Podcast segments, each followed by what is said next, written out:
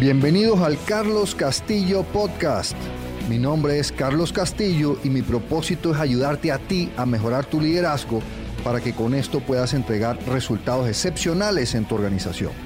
Entonces en estos podcasts vamos a estar hablando de técnicas, de herramientas y de consejos que te permitan mejorar tu liderazgo y así entregar esos resultados excepcionales en tu organización. En este episodio les quiero hablar de la reunión individual, el one-on-one meeting. La reunión individual es una de las herramientas más valiosas que tiene un líder. Eh, yo la aprendí del, mejor líder que yo he tenido, se llama Máximo Dolman, ahí espero que algún día me escuche y, escuche esto. Eh, y, yo la copié y pues espero haberla, haberla mejorado y el impacto es increíble, pero increíble en los resultados y en la motivación de los colaboradores. Eh, lo hemos hablado mucho, eh, hay que hablar con datos. Miren lo que dicen los datos. El 85% de los empleados a nivel mundial dice que no se siente motivado en su trabajo, de acuerdo a Gallup.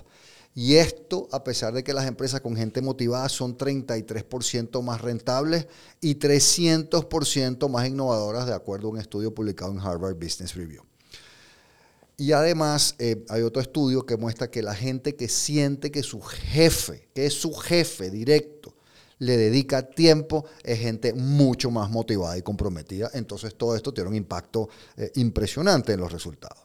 Entonces en este episodio les quiero hablar de, de cómo realmente llevar, em, llevar eh, esta em, reunión individual. ¿Ok?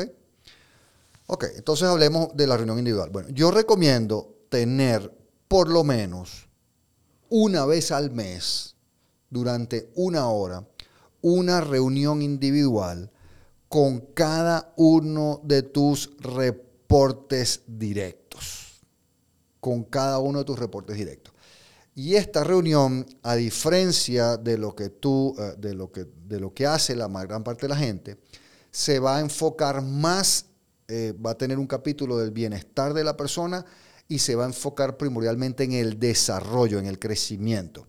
Eh, los buenos jefes, que todavía no son verdaderos líderes, se enfocan únicamente en el desempeño, en los resultados. Y por supuesto que los resultados del desempeño son importantísimos, son fundamentales.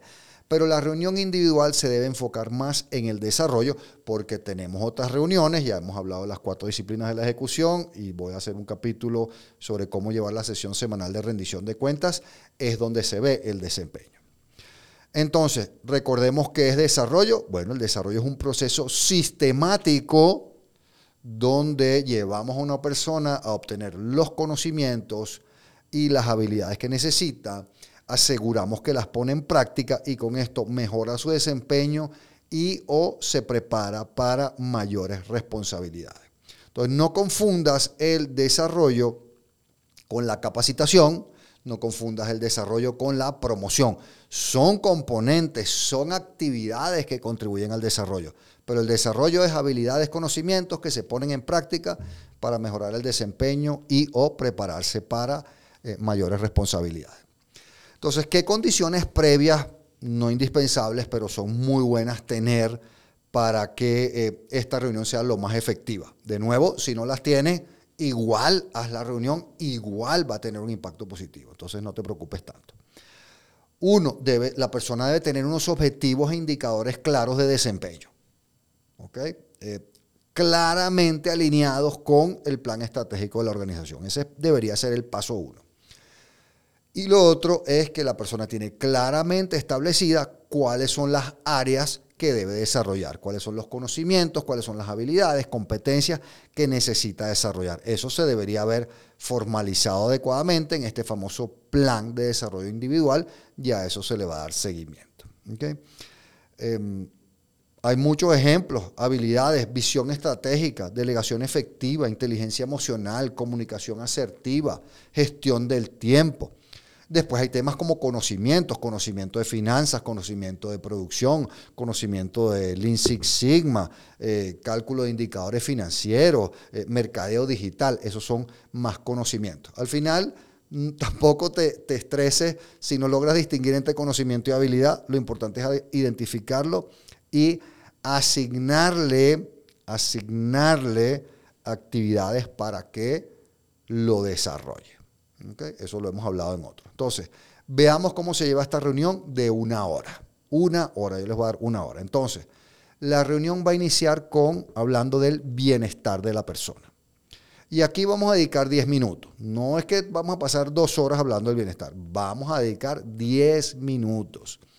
El objetivo de esta sección es tener claridad de cómo está la persona en cuanto a su bienestar, qué acciones toma para mantenerlo, mejorarlo y se busca generar una relación más cercana de empatía con tu colaborador. A no confundir que somos eh, mejores amigos. Eh, pero un líder se ocupa, se ocupa del bienestar de su gente. Entonces, ¿qué vamos a hablar con la persona? ¿Cómo estás? ¿Cómo está tu familia? ¿Cómo vas con tus hobbies, eh, con tus deportes, con tus actividades? ¿Cómo estás en general de salud? ¿Qué estás haciendo por tu bienestar? ¿Cómo están tus vacaciones? Por ejemplo, yo insisto mucho que un líder eh, le da seguimiento a que su gente tome sus vacaciones. Los jefes de error hacen lo contrario, buscan que la gente no tome sus vacaciones cómo está tu balance de vida, cómo te sientes en general en el trabajo, en qué te puedo ayudar. Y van a ver que prácticamente todos los componentes de esta reunión tiene dar seguimiento a compromisos anteriores y fijar nuevos. Entonces, me dijiste que te ibas a escribir en el gimnasio. Buenísimo. ¿Qué pasó? ¿Cómo te fue? Me dijiste que ibas a establecer un date night con tu pareja. Cuéntame cómo te ha ido con eso, qué ha pasado, qué te ha contado, cómo se sienten. O sea, eh, a veces la gente al principio se impresiona un poquito cuando uno le da seguimiento a, compromisos de bienestar, pero lo hago porque yo me preocupo por tu bienestar. Entonces son 10 minutos, recuerden que no vamos a pasar 3 horas en eso. Después, si bien, como les dije, esta no es la reunión de desempeño, para eso tenemos una reunión semanal, una reunión mensual, y si hay un problema de desempeño, deberíamos tener una reunión específica para atacarlo.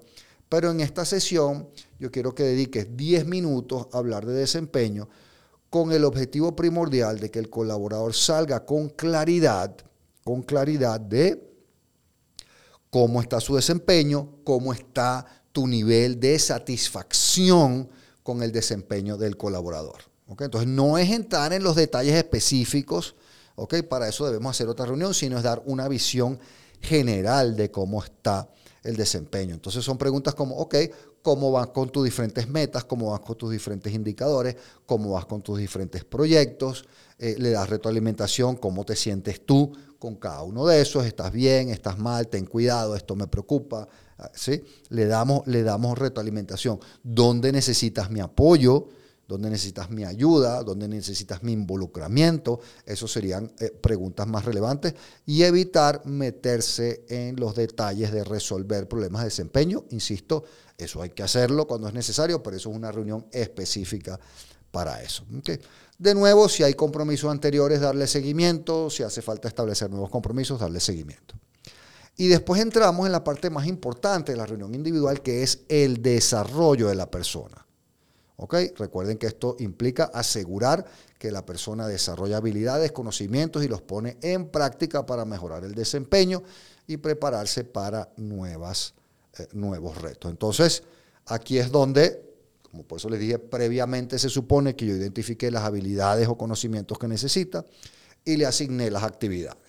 Entonces, en esta reunión yo le doy seguimiento a si cumplió o no cumplió la actividad de desarrollo, que aprendió, y qué va a hacer. Y eso lo hemos visto en las tres preguntas del desarrollo que ahora les voy a repetir. Entonces digamos que yo a Carlos, em, acordamos que Carlos tiene que mejorar en su habilidad de delegación efectiva.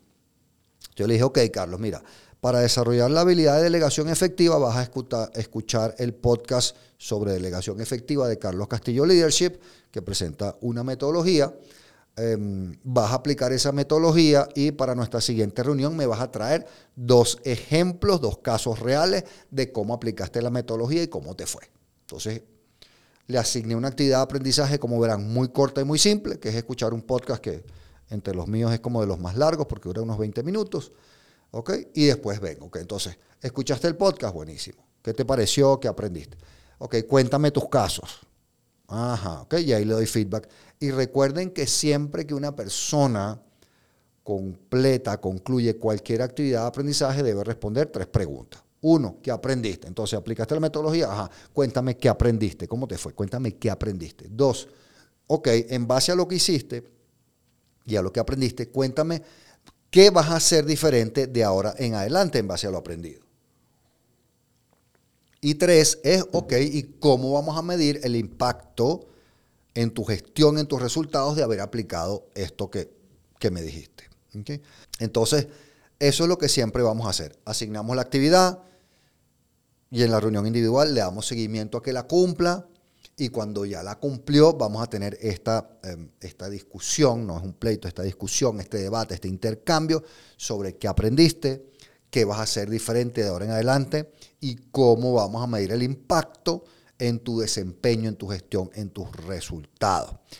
Y aquí volvemos a establecer nuevas actividades de aprendizaje y eso es una de las grandes, grandes diferencias eh, que tú vas a ver de llevar bien este proceso. Eh, la mayoría de las empresas en el mundo lo hacen muy mal, de hecho eso está estudiado también, y te asignan dos cursos, un libro y, y ya está, y lo vemos en julio y lo vemos en enero.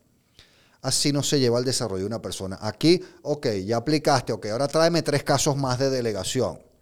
Y ya, ya, después, ¿qué nueva actividad le asignamos? Cambiemos la actividad. No le pongas actividades o minimiza en todo caso las actividades de aprendizaje, de mucho estudio, de mucho tiempo, de tomar un curso, de leerte un libro.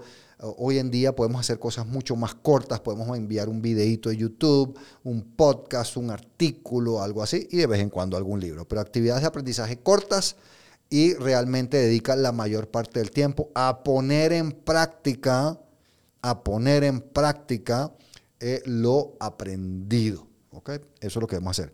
Y cerramos la reunión, los últimos 10 minutos, ¿verdad? Sobre todo cuando tú eres el jefe de la persona, eh, compartiendo información relevante sobre, pues sobre la organización, sobre el mercado, sobre lo que está pasando en la industria. Sencillamente compartir, mira, está pasando esto, está pasando aquello, compramos, contratamos, despedimos, cerramos, abrimos nuevos productos.